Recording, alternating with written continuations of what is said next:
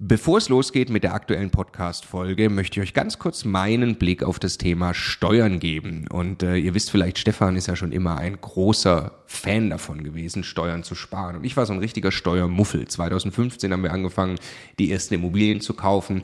Und Stefan war schon immer drauf und dran, jeden Cent Steuern zu sparen, den man irgendwo sparen kann. Und ich fand das Thema immer irgendwie ein bisschen nervig. Ich dachte, ah ja, warum soll ich mich damit beschäftigen? Klar ist es toll, weniger Steuern zu bezahlen. Aber jetzt wollen wir doch erstmal Immobilien kaufen, Business aufbauen und so weiter. Und ich bin sehr froh und dankbar, dass Stefan sehr frühzeitig zum Beispiel angefangen hat, dass wir eine Holding gründen, die Immobilien in die richtigen Gesellschaftsstrukturen kaufen. Ähm, und ja, wa warum? Also was habe ich dann äh, in den letzten Jahren jetzt äh, lernen dürfen von Stefan und natürlich dann speziell von Martin Richter, der ja, äh, ja wirklich, ich würde mal sagen, Deutschlands bester Steuerberater für Immobilieninvestoren ist. Was ich lernen durfte, ist, dass zum einen Immobilieninvestoren tatsächlich sehr viel mehr Möglichkeiten haben, Steuern zu sparen. Das ist schon sehr eindrucksvoll, was man alles machen kann. Aber dann, und das ist der entscheidende Punkt, sind die gesparten Steuern ja pures Eigenkapital. Es geht also nicht nur darum, dass ich jedes Jahr x tausend Euro weniger Steuern bezahle, sondern es geht darum, dass ich dieses Geld als pures Eigenkapital, als Immobilieninvestor ja wieder ans Arbeiten bringe und sie mit zweistelligen Eigenkapitalrenditen einsetze. Und ich mir dann anschaue, wie viel größer mein Vermögensaufbau ausfällt, zum Beispiel über zehn Jahre, dann kann es gut sein, ich habe nachher das doppelte Vermögen, weil ich mich eben damit beschäftigt habe, Eigenkapital schon vorzugehen, indem ich möglichst viel oder möglichst wenig Geld ans Finanzamt äh, äh, bezahle und möglichst viel Steuern spare, die ich wieder reinvestieren kann.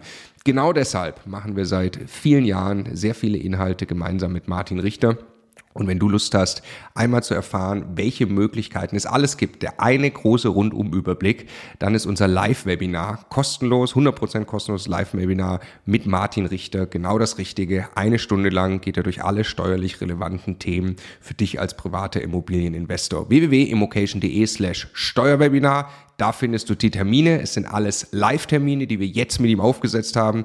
Also am besten jetzt gleich anmelden. Viel Spaß! Der Immokation Podcast. Lerne Immobilien. Spätestens dann brauchst du eine GmbH, möglicherweise vielleicht sogar noch eine Holding drüber. Wir wollen äh, den Punkt einmal diskutieren und herleiten zusammen mit Martin Richter. Hallo Martin. Ja, hallo ihr beiden, mal wieder in München. Ja, ist mir eine Ehre, freut mich sehr. Uns auch, schön, dass du da bist. Hallo Stefan. Hallo Marco.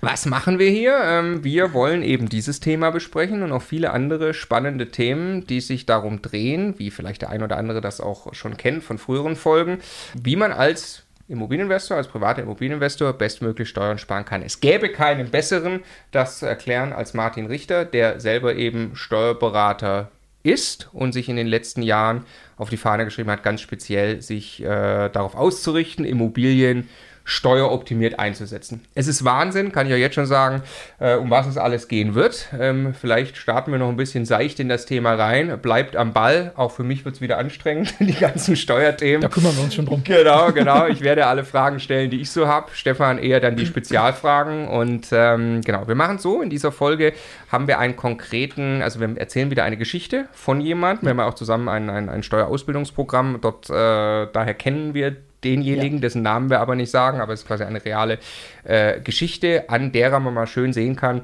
wann macht es für ihn Sinn, mit seinen Immobilien dann äh, in eine Struktur zu gehen, wie wir es nennen, also GmbH. Dann stellt sich dann auch die Holding-Frage und dann reden wir auch noch über das Thema Share Deal.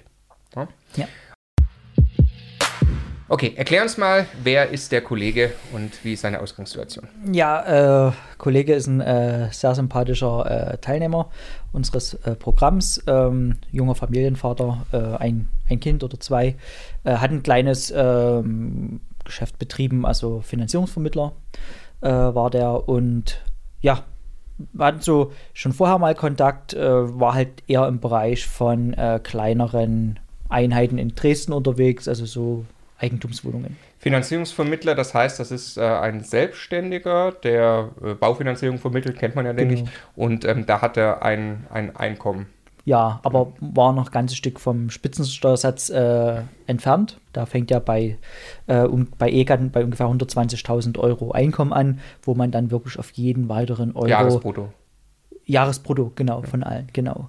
Äh, wo man dann auf jeden weiteren Euro dann 42 Prozent Steuern bezahlt. Und er macht das als oder hat das damals als Einzelunternehmen gemacht, also kommt jetzt nicht mit der GmbH oder sowas rein, sondern hat das privat versteuert, ist also am Ende jetzt im Prinzip auch genauso relevant für jeden, der ein Arbeitnehmereinkommen hat und das privat versteuert. Äh, richtig, genau. Und er war halt noch ein Stück weit davon entfernt, eine GmbH zu benötigen, mhm. weil äh, auf seiner Ebene war sein Steuersatz noch unterhalb dessen einer GmbH, die ja im Regelfall 30 Prozent Steuersatz hat. Genau, also wir reden jetzt gerade noch nicht über Immobilien, sondern über sein, über sein Geschäft. Genau. Gut. Okay.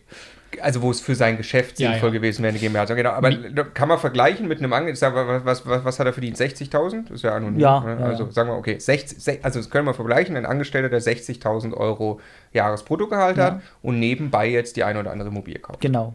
Okay. Und das hat er gemacht, Immobilien gekauft? Genau, der hat äh, Eigentumswohnungen als Kapitalanlagen gekauft. Wie viele? Was, also, was ich du glaub, kennengelernt waren dann hast? so sechs oder sieben. Ja, okay. aber es waren jetzt nicht die Renditekracher.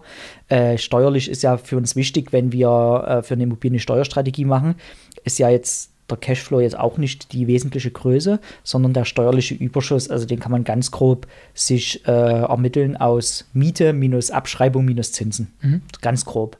Und das, was unten rauskommt, das, darauf zahlt man ja nicht die Steuer. Also man zahlt nicht Steuern auf die Mieteinnahmen, sondern minus mhm. Abschreiben, minus Zinsen, vielleicht noch ein paar Kosten so. Und ähm, da hat er halt ähm, Immobilien in A-Lagen gekauft, wo ja das Verhältnis Miete nicht so hoch ist im Verhältnis zum Kaufpreis, sodass du dann auch eine hohe Abschreibung und einen hohen Zins gegenrechnen kannst. Ja. A-Lagen hat er gekauft. Ja, ja. also ist, wenn man in Dresden A-Lagen hat. Ne? Okay. In meiner Denkwelt ist das eine A-Lage. Okay. äh, ich fasse nur noch mal kurz in meinen ja. Worten, dass wir, dass wir das zusammenholen. Noch. Also ähm, das sind Immobilien, die sich einigermaßen von selbst tragen vielleicht. Ja. Ne? Also das heißt, den, den, den, den, den Mieteinnahmen ähm, stehen Kosten irgendwie in selber Höhe gegenüber, inklusive der Bankrate, wo das dann runtergetilgt wird. Ja. Und jetzt ist aber so, wie du es gerade auch schon gesagt hast, Mieteinnahmen muss man mal grundsätzlich versteuern. Ja. Ja, ähm, und da kann man ein paar Sachen gegenrechnen. Ähm, Zinsen und Abschreibung. Abschreibung für das, äh, für das Gebäude ne? ja. und, und die, die, die Schuldzinsen bei der Bank, das kann ich abziehen, dann bleibt aber was übrig. Darauf muss ich Steuern bezahlen. Und jetzt stellt sich quasi daraus die Frage, ich würde ja gern weniger bezahlen, Steuern, logischerweise. Mhm. Äh, kann ich nicht die Immobilien gar nicht privat halten, sondern könnte ich die Immobilien in eine GmbH kaufen und dann kann ich irgendwelche Steuervorteile haben. Genau. Äh, eine GmbH und hier muss man eigentlich den Oberbegriff Kapitalgesellschaft bilden. GmbH ist ja noch ein Beispiel davon. Das gilt auch für eine UG, für eine Genossenschaft, für eine Aktiengesellschaft, was ich jetzt gleich sage, aber wir machen es an der GmbH. Eine GmbH hat grundsätzlich zwei wesentliche Steuerarten. Das eine ist die Körperschaftssteuer, 15 Prozent, und das andere ist die Gewerbesteuer, 15 Prozent, in Summe 30 Prozent. Und jetzt gibt es eine Besonderheit bei GmbHs, die nur Immobilien haben. Die hat äh, eben gerade keine Gewerbesteuer zu bezahlen. Und deshalb haben wir dort einen reduzierten Steuersatz von ungefähr 15 Prozent, kommt noch ein bisschen Solidaritätszuschlag mit drauf. Und das ist eigentlich ein großer Hebel, wenn ich privaten hohen Steuersatz habe und sage, die nächste Immobilie möchte ich jetzt nicht mehr privat besteuern bei 42 Prozent, sondern nur noch bei 15 Prozent. Aber das ist halt eine Grundvoraussetzung, dass ich erstmal privat bei diesen 30, 35, 40 Prozent bin. Sonst habe ich ja gar keinen Hebel in der GmbH, ja, gar keine Steuerersparnis. Also du stellst gerade gegenüber den Steuersatz, den ich privat habe, logischerweise, mhm. dann gegen das, was ich in der GmbH ja. habe. Was wird er gehabt haben, wenn er 60.000 Jahresgehalt hat? Äh, also, wenn du Single bist mit 60.000, nagst du schon am Spitzensteuersatz. Ja. Der geht bei 62.000 los. Er war aber verheiratet mhm. und da hat er wahrscheinlich äh, das ist ja wie wenn du als Single nur 30.000 äh, hast, weiß ich, äh, ich vermute, ja, 20% Steuern. Auf den letzten Euro. Auf mhm. den letzten Euro. Was ganz wichtig ist immer, ne? also wer sich einen Steuerbescheid anschaut oder, oder überhaupt die Zahlen, es gibt immer den Durchschnittssteuersatz, was habe ich im Durchschnitt auf mein gesamtes Einkommen bezahlt. Das ist aber nicht entscheidend, sondern ja. der Grenzsteuersatz, was zahle ich auf den letzten oder den nächsten Euro, weil die Mieteinnahmen kommen ja oben drauf. Ne? Es kann sein, im Durchschnitt habe ich 25 bezahlt, ich zahle bereits auf den letzten Euro, aber 42 Prozent. Ja. Ne? Und immer die Zahl ist entscheidend. Ja. Sehr gut, genau. Lass das nochmal kurz irgendwie ein bisschen greifbar machen. Der hat 60.000 Euro Jahresgehalt. Wie viel Miete, wie viel Miete wird oben drauf kommen, beziehungsweise wie viel zu versteuerndes Einkommen aus Vermietung und Verpachtung? Ja, aus den ähm, ersten Wohnungen, ich habe ja gesagt, so sechs oder sieben waren das, sind es vielleicht pro Wohnung 1000, 1500 Euro, weil die Mieteinnahmen komplett durch die Abschreibung und die Zinsen dann also aufgefressen werden. Jeder, der jetzt zum Beispiel in einer, in einer C-Lage sehr Cashflow-orientiert in Immobilien investiert hat, für den geht die Rechnung natürlich deutlich anders aus, Ja. weil der hat, äh, egal wenn er die gleich hohen Mieteinnahmen hätte, hätte er aber deutlich mehr zu versteuern, weil er eben rentablere Projekte hat mit mehr Cashflow. Genau. Lass uns mal herleiten. Jetzt, jetzt, jetzt vergleichst du eins zu eins und sagst, in der GmbH habe ich den und den Steuersatz, vergleichst du eins zu eins zu, das würde privat rauskommen erstmal. Genau. Und jetzt hat ja die GmbH noch ein paar Strukturkosten. Wir müssen dort eine Bilanz erstellen, einen Jahresabschluss, der muss veröffentlicht werden oder hinterlegt werden und so weiter. Äh, sag ich mal, 1500 Euro so Mind Mindestkosten. Und äh, die Steuerersparnis muss diese Kosten einspielen. Also es macht jetzt keinen Sinn, eine Immobilie, wo ich 500 Euro ähm, Überschuss habe, in die GmbH zu packen, weil die Kosten sind dann höher, als was ich an Steuern sparen kann. Aber stell dir mal vor, du kommst jetzt mit einer Immobilie, die so 20.000 Euro steuerlichen Überschuss hat. Ne? Ähm, würdest du ja privat mit einem Spitzensteuersatz diese 8.400 Euro bezahlen, 42 Prozent darauf, aber in der GmbH nur 3.000, 15 Prozent. Und jetzt hast du eine echte Steuersparnis von über 5.000 Euro und da hast du die Strukturkosten bezahlt. Ja? Und zwar, also es muss ja nicht zwingend genau nach Kauf schon dieser Überschuss sein. Also selbst wenn ich die irgendwie ein, zwei Mieterhöhungsschritte erst noch äh, begleiten Ja. muss, die Frage ist, also wenn ich sie langfristig halten will, ne, wie sieht's, wie sieht's quasi nach ein paar Jahren dann aus? Ne? Richtig. Man macht, also ich empfehle da immer eine, eine, also die nächsten zehn Jahre zu antizipieren. Ja. Was kann ich noch für Kosten gegenrechnen? Auch Sanierung kann man ja teilweise gegenrechnen. Ja. Gegen, die, gegen das steuerliche Ergebnis Da muss man mal eine Excel-Tabelle ziehen über zehn Jahre. Und ähm, das ist auch äh, eine der häufigsten Fragen und ich will gerne die Gelegenheit nutzen, damit ich die nicht nochmal so oft beantworten muss. Ähm, ab, also viele fragen dann, ab wie viel Mieteinnahmen lohnt sich eine VV GmbH, also eine vermögensverwaltende GmbH? Das ist eben eine GmbH, die diese Steuervorteile hat und nur Körperschaftssteuer bezahlt. Ge ganz Ja. genau. Und da sagst du, die Einnahmen sind egal. Selbst wenn du eine Million Einnahmen hast, Ja. kannst aber 1,5 Millionen Kosten gegenrechnen, würde ich es immer noch privat kaufen, weil ich natürlich in meinem hohen privaten Steuersatz den Verlust von 500.000 geltend machen will. Oder die Leute fragen, wie viele Einheiten brauche ich für eine vermögensverwaltende GmbH? Auch das ist völlig egal. Ja. Es ist nur eine relevante Größe und das ist der steuerliche Überschuss. Und dann hab, haben wir gerade gesagt, so 20.000 Euro vielleicht schon ab 10, 15.000. Aber es muss ein nennenswerter Überschuss sein. Und wann wird dieser Überschuss generiert? Äh, bei der aktuellen Marktlage, ich sage mal so mit 3% Zinsen, ja, da muss man einen, sag mal, einen 7%er für eine Million kaufen. 7 oder 7,5 Prozent, je nachdem, was man für Zinsen kriegt und wie viel man noch sanieren muss. Aber der 7 Prozenter für eine Million, also 70.000 Euro Mieteinnahmen, wo ich dann noch ein bisschen abschreibe, ein bisschen Zinsen gegenrechne, der rechtfertigt so eine vermögensverwaltende GmbH. Und da ist auch völlig egal, ob das ein großes Objekt für eine Million sind oder 10 für 100.000. Ja? Ja, und ich muss, muss, muss ja ein bisschen wissen, quasi, wo ich hin will. Ne? Also, wenn ich, wenn ich vorhabe, zehn Stück für 100.000 Euro zu kaufen, ähm, dann macht es natürlich nicht Sinn, zehnmal zu sagen, na jeweils das nächste Objekt ist zu klein, das nächste ist zu klein. Ja. So, ich muss im Prinzip überlegen, wo möchte ich hin in meiner Vermögensplanung, was, was will ich mir aufbauen Ja. über die nächsten Jahre und ist dafür so eine Struktur gerechtfertigt. Ganz kurzer Hinweis für all die, die äh, vor einem Jahr das letzte Mal eine Immobilie gekauft haben und jetzt zufällig wieder diese Folge hören. Ja, die Zinsen sind ein bisschen gestiegen seitdem, äh, weil du gerade 3% sagtest. Ne? Und dafür kann man aber im Moment sehr viel besser wieder eben Preise verhandeln. Also das ist eine deutliche Veränderung im Markt, die jetzt gerade sehr aktuell ist, während wir das hier, während wir das hier aufnehmen. Was dann bedeutet, dass eben auch solche Renditezahlen wieder leichter zu genau erreichen sind. 7%, 8% und so weiter, äh, je nachdem in welcher Lage. Ne? So, ähm, deshalb äh, ist es wahrscheinlich ganz konkret in Rendite auszudrücken, ähm, ist auch schwierig, aber das ist auf jeden Fall genau wieder, wieder, äh, wieder eher machbar. Und ähm, der äh, daraus abstrahiert, wenn man jetzt mal sagt, das hängt natürlich sehr stark an der Lage, welche Renditen ich bekomme, kann ich schon sagen, in einer, wenn ich jetzt in der A-Lage investiere oder auch natürlich in den letzten Jahren in der A-Lage investiere, ähm, ist es unwahrscheinlich, also macht es wahrscheinlich mehr Sinn, privat zu halten. Es ist unwahrscheinlich, dass eine GmbH äh, sinnvoll ist, weil ich brauche halt wirklich äh, rentable, Ja. hochrentable Immobilien quasi. Oder hoch weiß ich nicht, aber rentabel. Ja. Oder du kaufst halt sehr günstig in A-Lagen ein.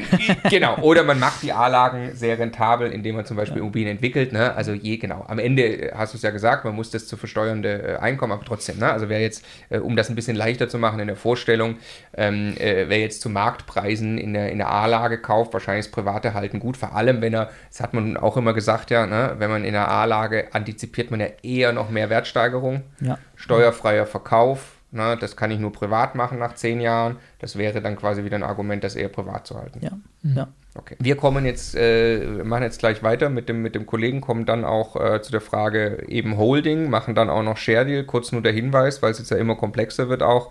Ähm, es gibt Termine für ein Live-Webinar mit dir, wo du ganz strukturiert durch alle die Themen, nicht nur durch die aus diesem äh, Video, sondern alles im Prinzip einmal kondensiert in einer Stunde.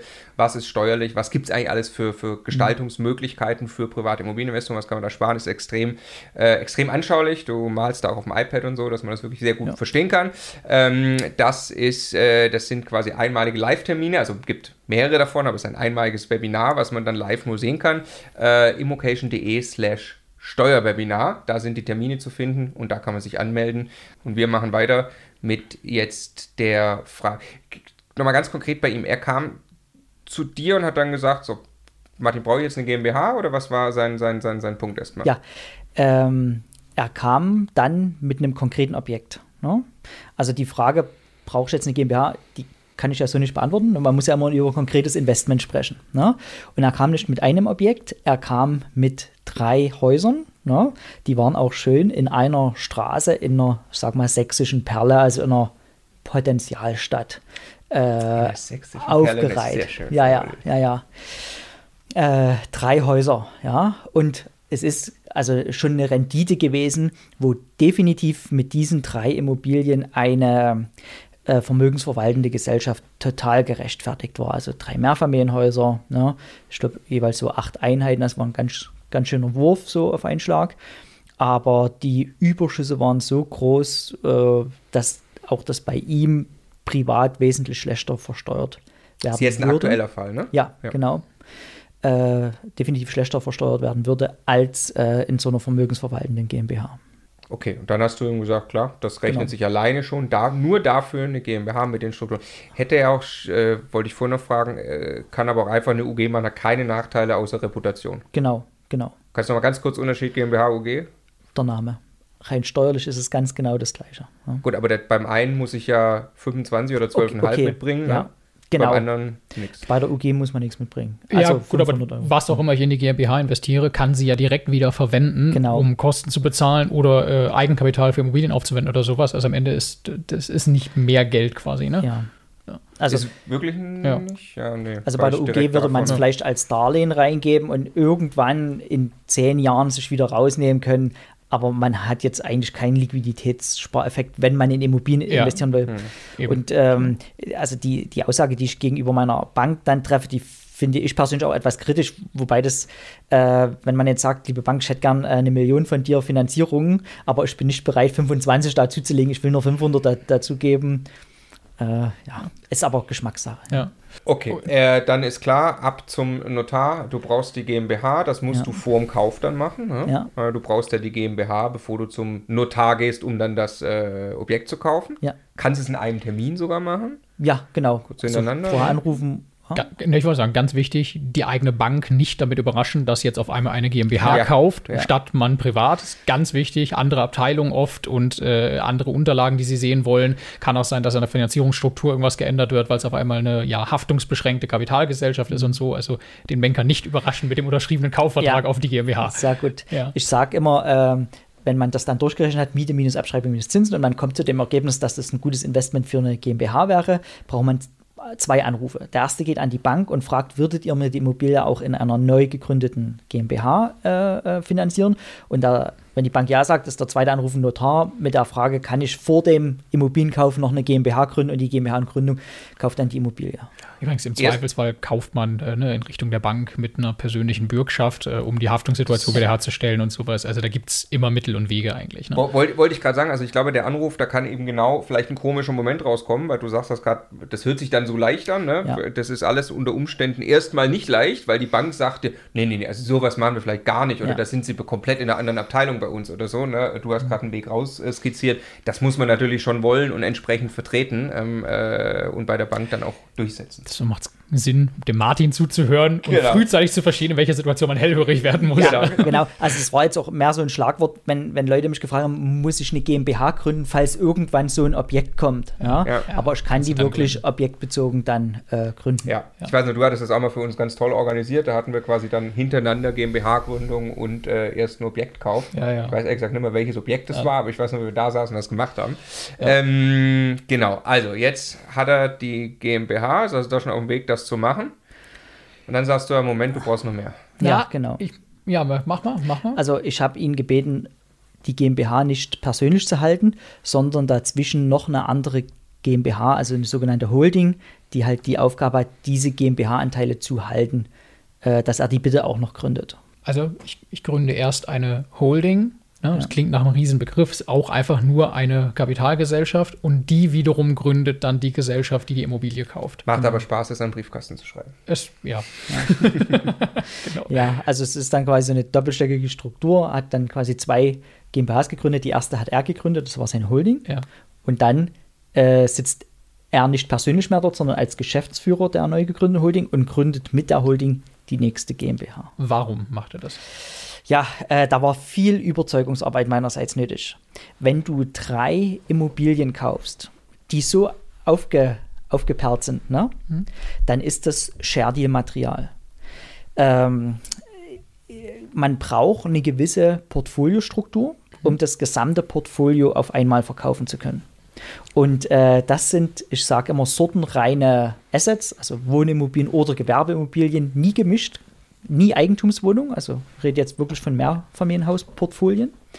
Und dafür gibt es einen Käufermarkt. Und wenn du drei Mehrfamilienhäuser so eine Reihe kaufst, dann gibt es so halbinstitutionelle Käufer, sage ich mal, die daran interessiert sind, diese Immobilien im Paket zu kaufen und äh, die auch ja, so einheitlich zu verwalten dann. Ne? Das, ist, das ist für die äh, ein guter Business Case. Und der Share Deal, der ist steuerfrei.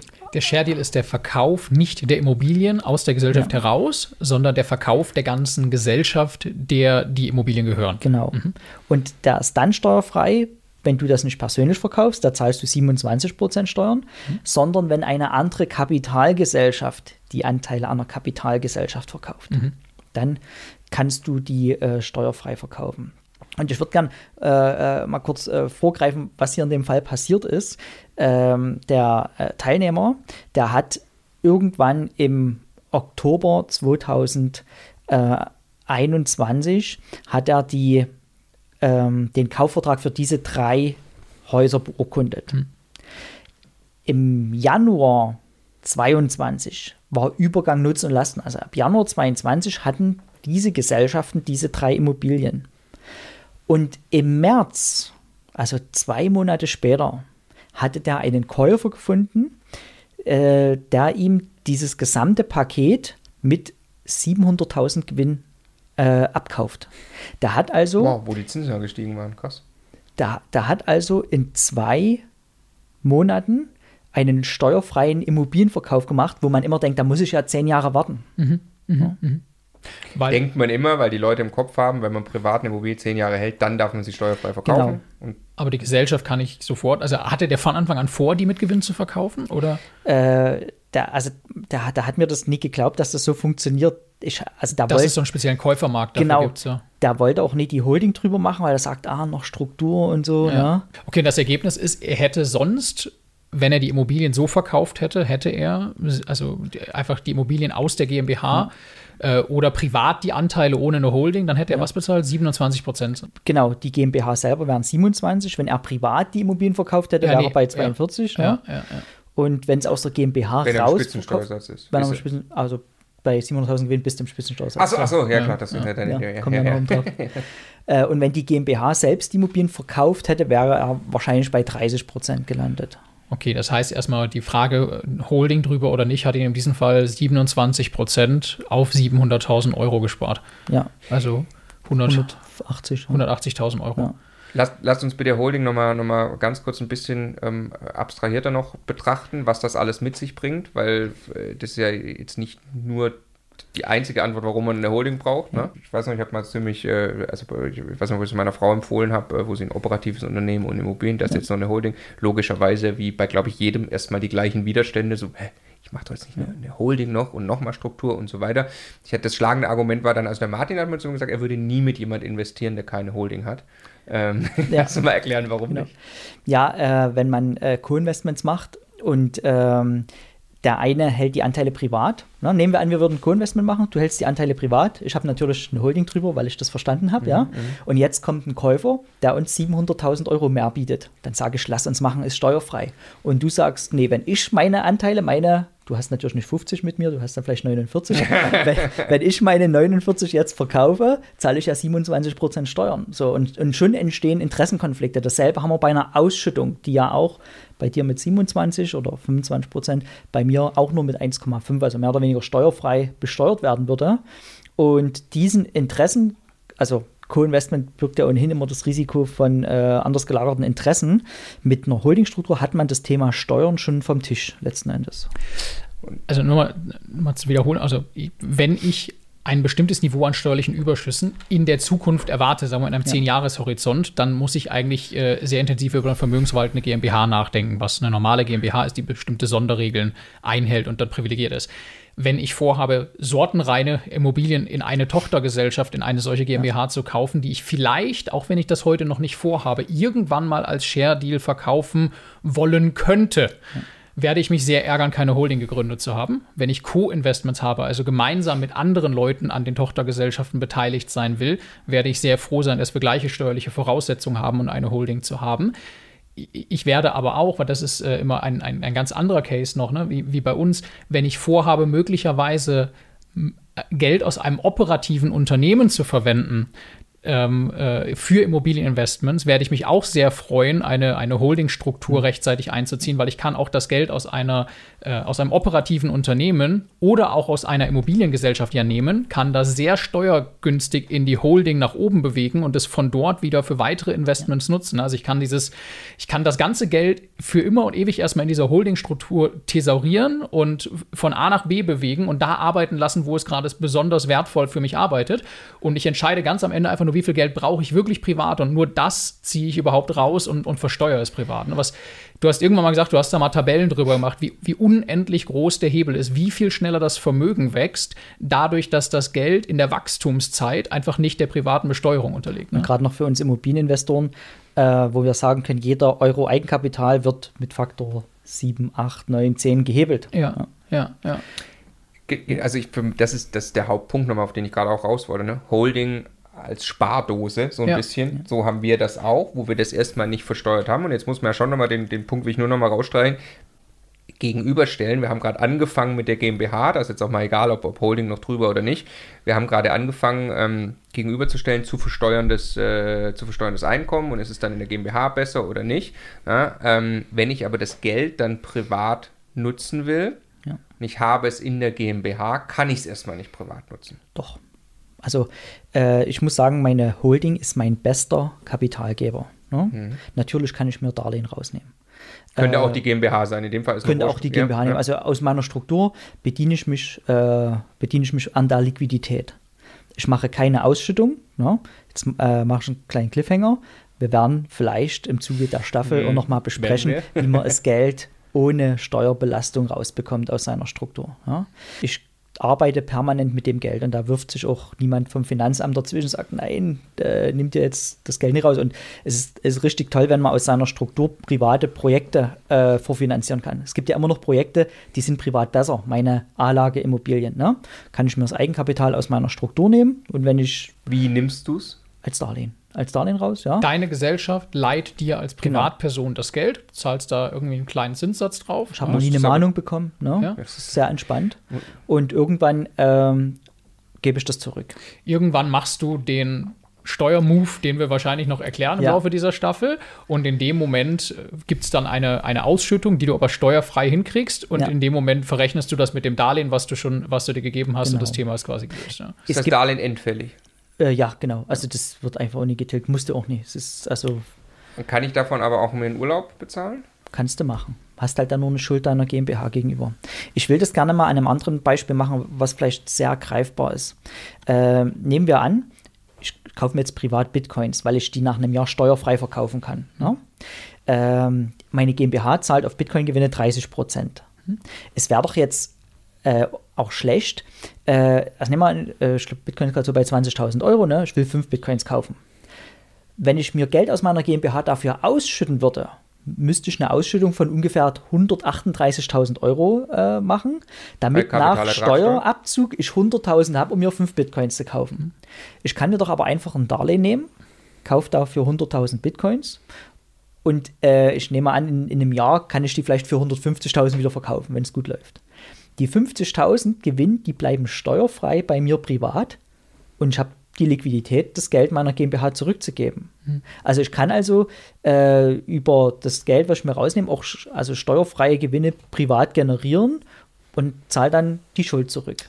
Was ist, wenn der Bitcoin dann noch halb so viel wert ist? Dann habe ich weiterhin eine Schuld bei meiner GmbH. Und die kann ich in die Zukunft weiter verschieben? Ja, also man hat ja vielleicht auch private Immobilien. Irgendwann könnte man die Immobilien an die GmbH verkaufen und dadurch die Schuld tilgen oder halt so eine Ausschüttung machen. Also ganz wichtig, ne? es gibt eine ganze, ganze Liste von Maßnahmen, die man langfristig angehen kann um Geld aus der Struktur. Ich sagte gerade Holding als Spardose, also wenn man sich mal vorstellt, man hat eben mehrere GmbHs, auch operative, die alle was abwerfen und das sammelt man dann alles in der Holding und dann von dort aus kann man sich Darlehen geben, um privat auch Sachen zu machen.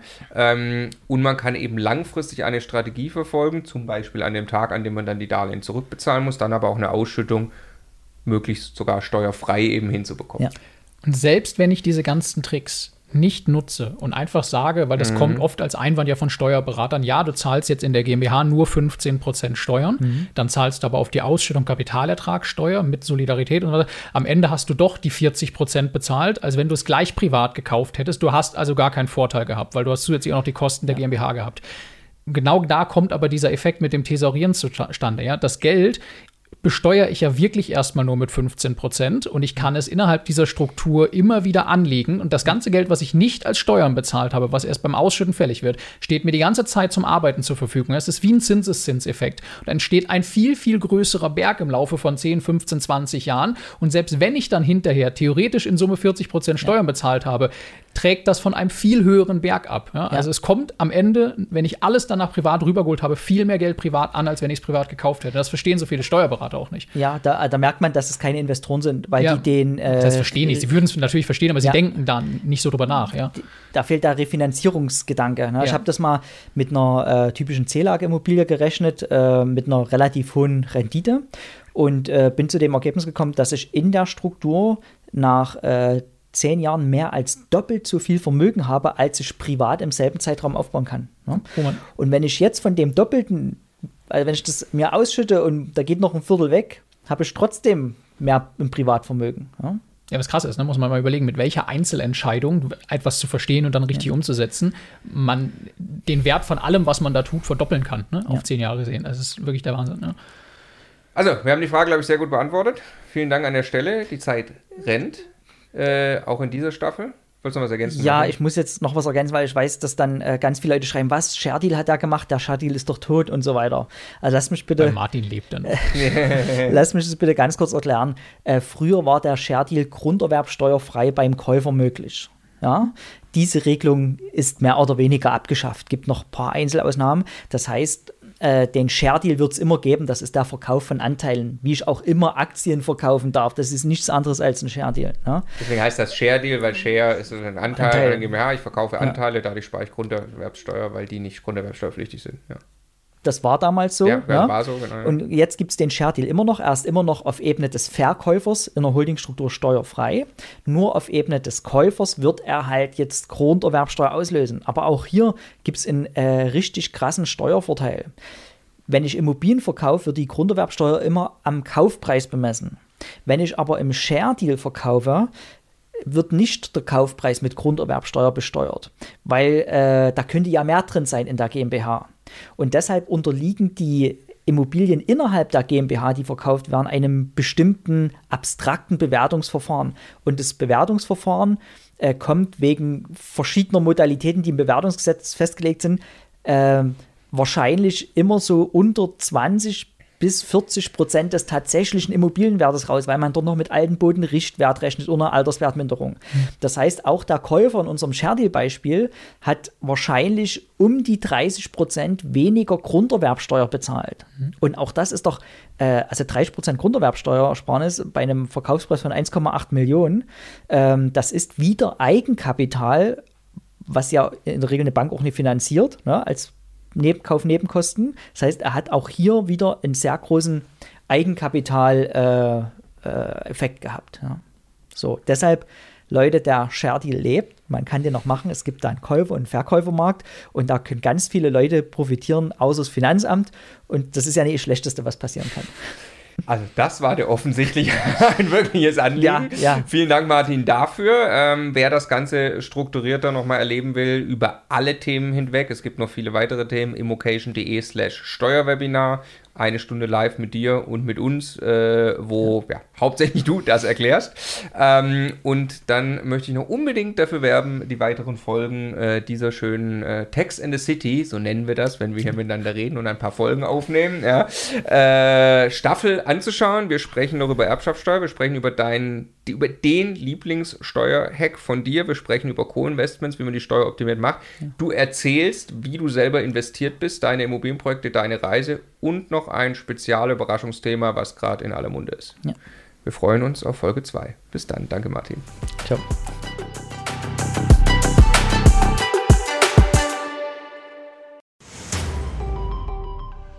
Jetzt nochmal der Hinweis, bevor ihr die nächste Folge weiterzieht, auf unser Steuerwebinar. Live mit Martin Richter, also dem Steuerberater für Immobilieninvestoren in Deutschland. Äh, wirklich äh, live, also genau diese Termine. Und äh, es wird einen Überblick geben über all die großen Möglichkeiten, als Immobilieninvestor Steuern zu sparen beim Bestandsaufbau, aber auch wenn man schon Vermögen hat, was man im Bestand sortieren kann, um einfach mehr Geld übrig zu behalten, wie man Vermögen weitergeben kann und so weiter. Also, glaube ich, ein absolutes Muss für jeden Immobilieninvestor. Ja, Stefan, du bist ja eh schon ein großer Steuerfan immer gewesen. Für mich ist ja eher anstrengend, aber man kann es auch nicht ignorieren. Die Potenziale sind äh, wirklich extrem, die man speziell als privater Immobilieninvestor hat. Deshalb immocation.de slash Steuerwebinar. Da kann man sich anmelden, ist 100% kostenlos, ist live, gibt nur diese Termine, die dort stehen. Wir freuen uns auf euch.